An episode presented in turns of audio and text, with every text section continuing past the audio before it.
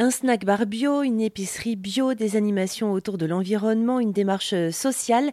Le camping Le Royanais au Verdon-sur-Mer en Gironde n'est assurément pas comme les autres. Pascal Sauret, vous êtes directeur euh, du camping Le Royanais. Alors qu'est-ce qu'il a de particulier ce camping? On va dire que c'est sa longévité. Euh, ce camping a été créé en 1967 par mes parents qui l'ont euh, dirigé pendant 15 ans pour des raisons familiales, euh, j'ai dû en, hériter euh, la gestion depuis 1982, donc ça fait 40 ans. Dans ma profession, euh, la plupart des gérants de camping durent une quinzaine d'années, voire moins si vraiment ils ont découvert que ce n'était pas quelque chose pour eux. Mais moi, comme j'ai grandi dedans, c'était un petit peu naturel.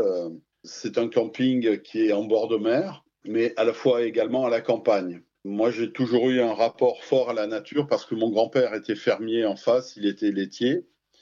Euh, depuis 2011, euh, je suis euh, membre du 1% pour la planète, c'est-à-dire que je reverse 1% de mon chiffre d'affaires à des associations qui sont reconnues d'une utilité environnementale. Au départ, j'ai soutenu de, de, grandes associations comme Survival, Greenpeace, euh, Bloom.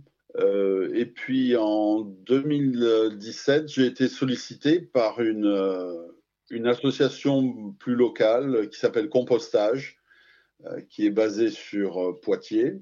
Compostage essaie de promouvoir la gestion, le traitement des biodéchets. Pascal Sauret, directeur du camping Le Royanais à l'embouchure de l'estuaire de la Gironde. Plus d'infos sur erzan.fr.